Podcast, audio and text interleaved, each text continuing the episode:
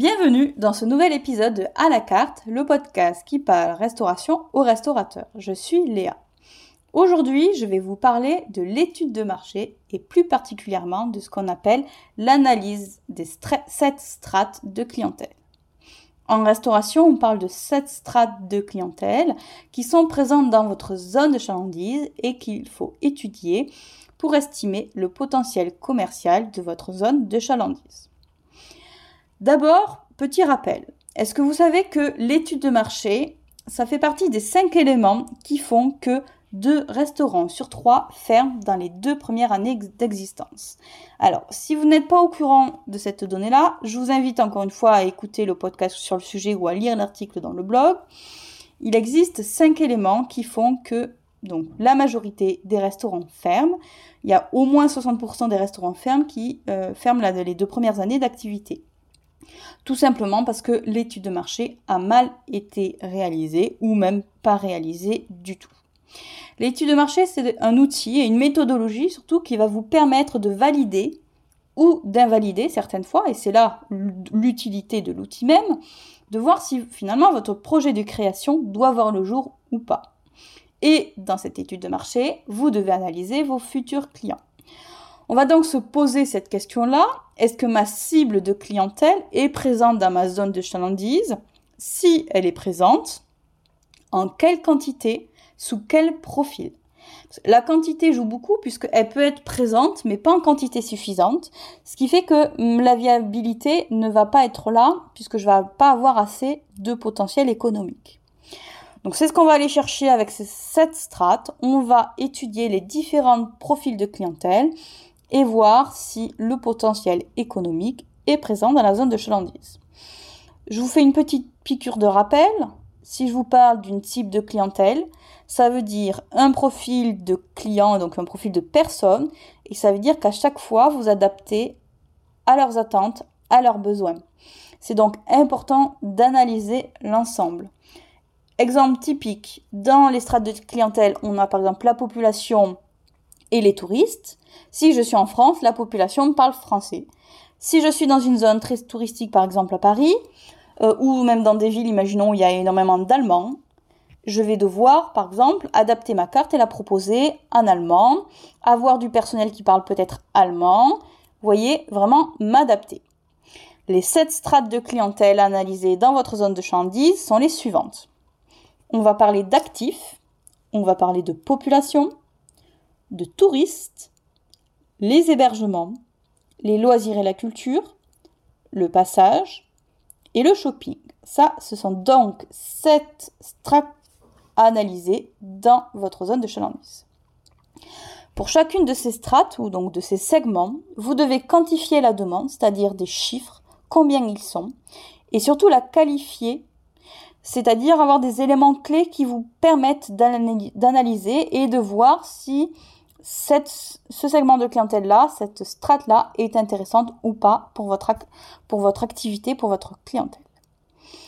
Pour cette analyse, on va toujours prendre donc votre zone de chalandise que l'on va comparer au niveau national, voire même avec des chiffres de votre département ou de votre région, pour voir si votre zone de chalandise correspond finalement à l'identité nationale ou est-ce que peut-être que les conditions sont plus favorables dans votre zone de chandise ou que les conditions sont moins favorables, c'est aussi possible.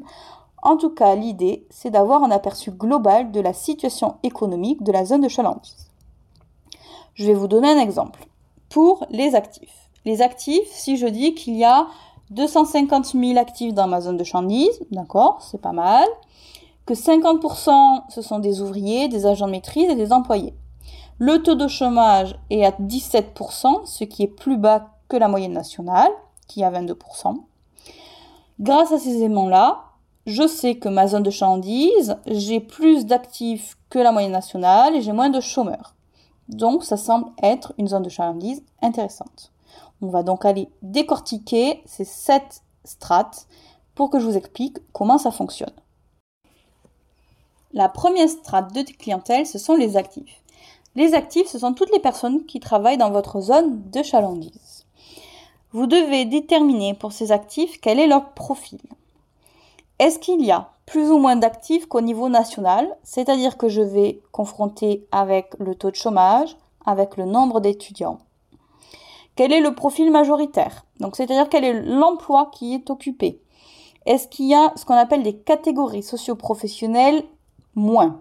Par exemple, les ouvriers, les employés, qui ont des revenus plus bas que ce qu'on appelle en opposition les catégories socioprofessionnelles plus, qui sont les cadres, les professions intellectuelles et les dirigeants. On est d'accord qu'on ne parle pas de même niveau de revenus. Je vais aussi chercher le secteur qui est dominant dans ma zone de chandise. Est-ce que c'est du secteur tertiaire? Est-ce que c'est de l'industrie? Si c'est du secteur tertiaire, ça veut dire que ce sont majoritairement des entreprises de services. Ça veut dire que ça doit être en corrélation. Je vais certainement avoir beaucoup d'employés et de cadres. Si à l'inverse, dans ma zone de chalandise, j'ai beaucoup d'industrie, donc industrie, ça veut dire des usines, je vais avoir beaucoup d'ouvriers. À noter que quand on est dans l'industrie, les ouvriers, notamment, sont en horaire décalé. Ils ne font pas 8-18 comme les agents de bureau. Ils vont avoir des horaires décalés, ce qui font que souvent, ils ne mangent pas dans les restaurants, tout simplement parce qu'ils ne mangent pas à midi pile, enfin entre midi et 14h ou entre 20h et 22h ils sont en décalé, peut-être même qu'ils apportent leur propre nourriture, donc c'est ça qu'on va regarder. Je vais aussi regarder la proportion d'étudiants. L'objectif ici est de déterminer le profil type des personnes, donc des, des actifs qu'il y a. Je vais vous donner un exemple. Si le taux de chômage est plus élevé que la moyenne nationale, s'il y a beaucoup d'étudiants, une forte représentation d'ouvriers, cela veut dire que les actifs qui sont présents dans ma zone de chandise ont un budget un peu plus limité et plus bas, certainement, que la moyenne nationale. Ce n'est donc pas adapté si je souhaite ouvrir un restaurant bistronomique. En tout cas, là, il n'y a pas de conditions favorables. Par contre, ça peut être intéressant si je prévois de faire de la restauration rapide avec un positionnement de prix un peu plus bas, puisque j'ai donc un certain nombre de chômeurs, d'étudiants et d'ouvriers dans ma zone de Chandise. Ça, c'est pour l'analyse des actifs. Maintenant, passons à la population. La population, ce sont toutes les personnes qui habitent dans votre zone de chalandise. Pour analyser la population, je vais aller chercher ces éléments. D'abord, la pyramide des âges. J'essaie de savoir si la population est plus jeune ou éventuellement plus âgée que la moyenne nationale. Si elle est plus jeune, est-ce qu'on parle de jeunesse? Est-ce que ce sont des moins de 18 ans qui sont énormément présents? Ou est-ce que ce sont plutôt des étudiants? Est-ce qu'il y a peut-être aussi moins, plus de personnes qui ont moins de 35 ans? À l'inverse, si elle est plus âgée, est-ce que c'est parce qu'il y a énormément de retraités? Est-ce qu'il y a énormément de gens, je sais pas, qui ont plus de 80 ans, par exemple? Vraiment, on étudie la pyramide des âges et la proportion dans la population des différentes tranches d'âge. Je vais regarder le taux de chômage et d'activité et je vais regarder le revenu moyen le revenu moyen, il faut absolument le comparer à la moyenne nationale, à la moyenne de votre département et de la région, tout simplement pour voir si le budget des ménages, la population, est plus ou moins, ou éventuellement équivalent, à la moyenne nationale. Si le revenu est plus bas, ça veut dire que vous êtes certainement dans une zone de chalandise qui est plus pauvre, voire pauvre même. Et à l'inverse, si le revenu est supérieur, ça veut dire que c'est une zone de chalandise où il y a plus d'argent. Vous pouvez aller un peu plus loin dans le détail et regarder la composition des familles. Est-ce qu'il y a beaucoup d'étudiants? Donc s'il y a beaucoup d'étudiants, ça veut dire souvent qu'ils, vivent seuls ou éventuellement en colocation. Est-ce qu'il y a des familles monoparentales? Est-ce que ce sont des familles? Est-ce qu'il y a beaucoup de retraités? Voyez? Et tout ça ce sont des indications qui vont vous permettre plus tard de fixer vos offres. Si je suis dans une zone de chandise, il y a énormément d'étudiants que je propose de la, de la restauration rapide, il sera donc intéressant de proposer une formule étudiante pour attirer ces clients-là. On cherche à savoir le profil de la population. Je vous donne un exemple. S'il y a un revenu plus bas que la moyenne, qu'il y a beaucoup d'étudiants, que j'ai une forte représentation des enfants de moins de 18 ans, cela veut dire que dans ma zone de chalandise, il y a beaucoup de personnes qui sont soit trop jeunes pour dépenser de l'argent et qui n'ont d'ailleurs pas d'argent, hein, les enfants de, par exemple, de 8 ans n'ont pas d'argent, soit qui ont des revenus faibles. Ce n'est donc pas positif toujours pour mon concept de bistronomie.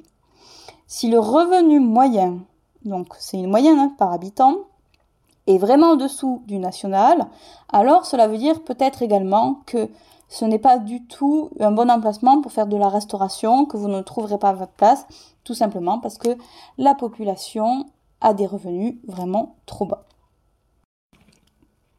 Nous venons de parler des actifs et de la population. Parlons maintenant des touristes. Qu'est-ce que je veux savoir au niveau du tourisme? Je veux savoir si dans ma zone de chalandise, enfin si ma zone de chalandise est dans une zone touristique.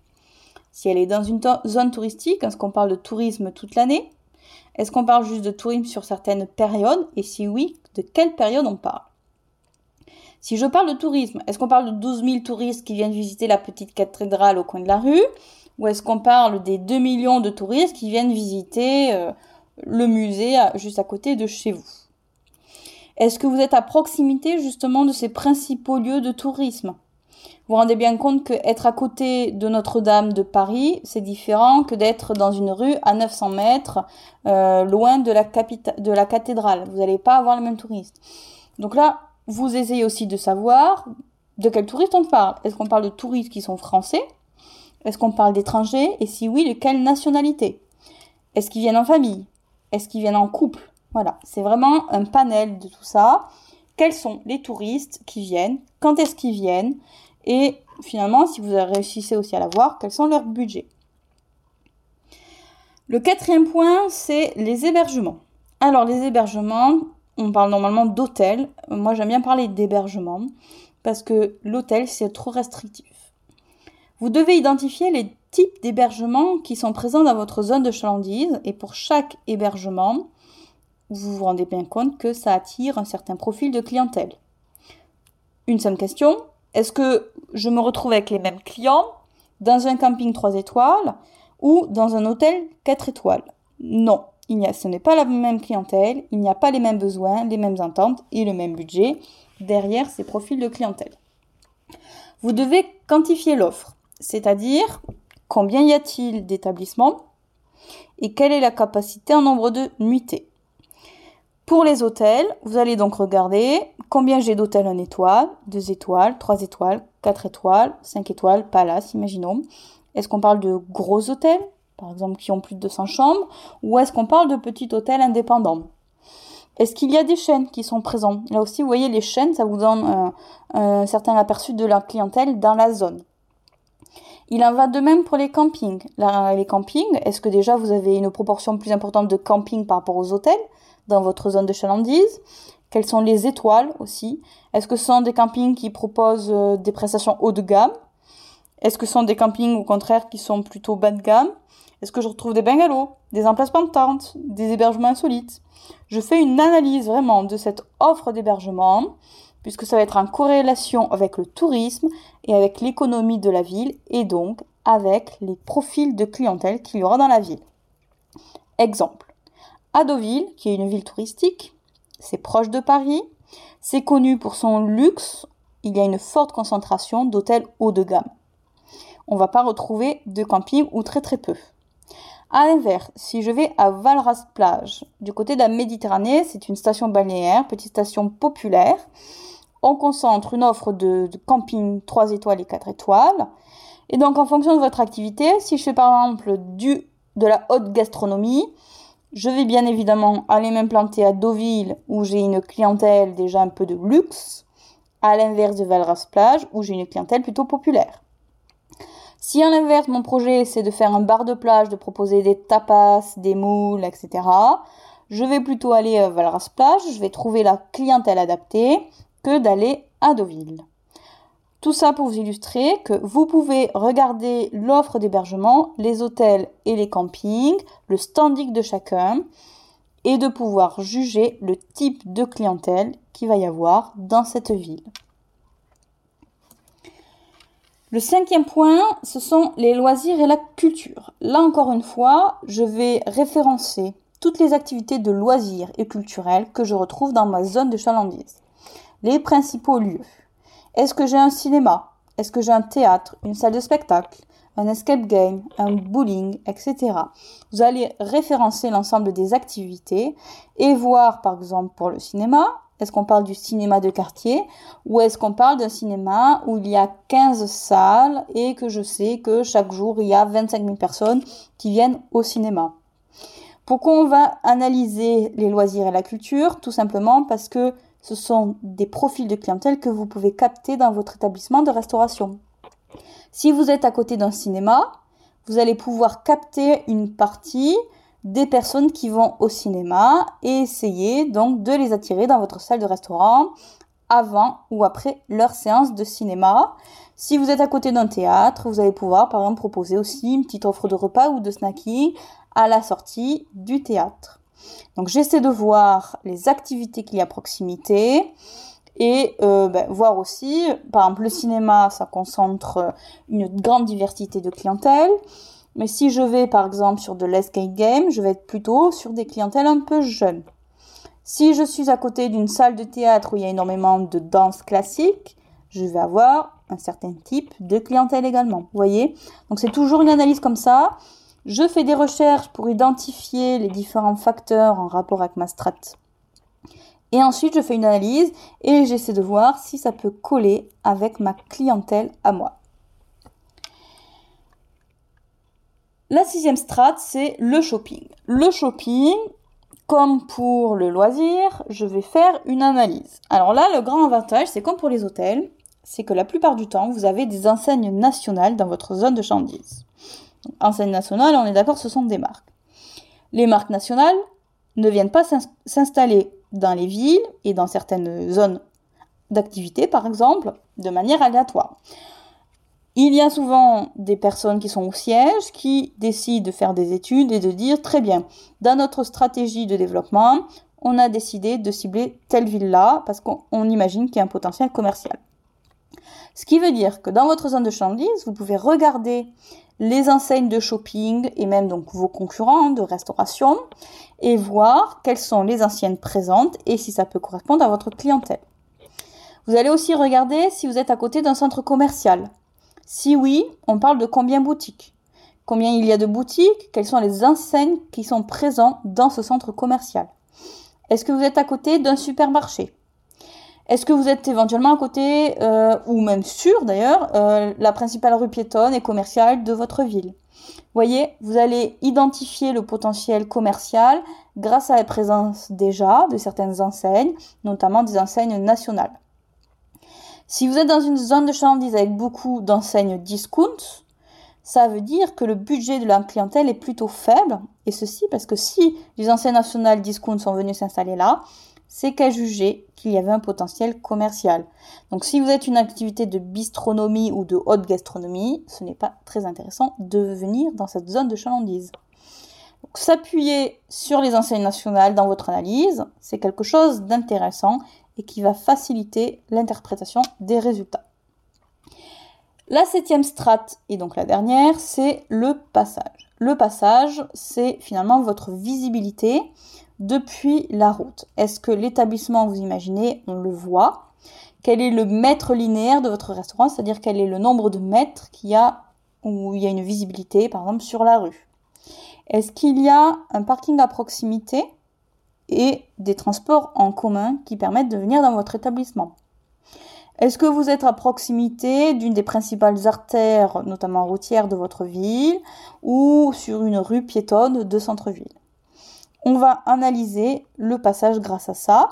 Vous avez même des données qui sont directement fournies par l'État, euh, puisque vous savez peut-être qu'il y a des comptages routiers qui sont faits régulièrement. Et ainsi, vous pouvez voir dans votre ville, donc votre zone de chandise, si vous êtes sur une des principales artères, une artère un peu moyenne, ou au contraire s'il n'y a aucun passage ou très peu devant votre futur restaurant. Vous pouvez analyser votre zone de chandise grâce à ces sept strates que je vous répète. Les actifs, la population, les touristes, les hébergements, les loisirs et la culture, le passage et le shopping. Si vous avez besoin d'informations complémentaires, je vous incite à aller voir sur le blog où vous avez le détail de ces strates et vous pourrez peut-être retrouver plus de détails dans d'autres articles si vous avez besoin de plus de données. J'espère que ce podcast a été intéressant pour vous. C'est ainsi que ce nouvel épisode de À la carte se termine. Merci pour votre écoute.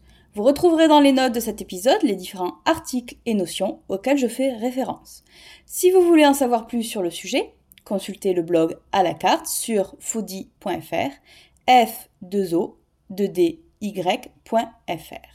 Et si vous souhaitez vous être accompagné, formé ou former vos équipes, contactez-moi sur LinkedIn à Léa Chirac ou directement en m'écrivant à léa.chirac.foodie.fr. Chirac s'écrit comme Jacques Chirac et Foodie F2O2DY. Nos formations sont certifiées Calliope et sont disponibles sur le CPF, Pôle emploi, mais aussi un financement OPCO, notamment auprès du FAFI. À très bientôt pour une nouvelle écoute!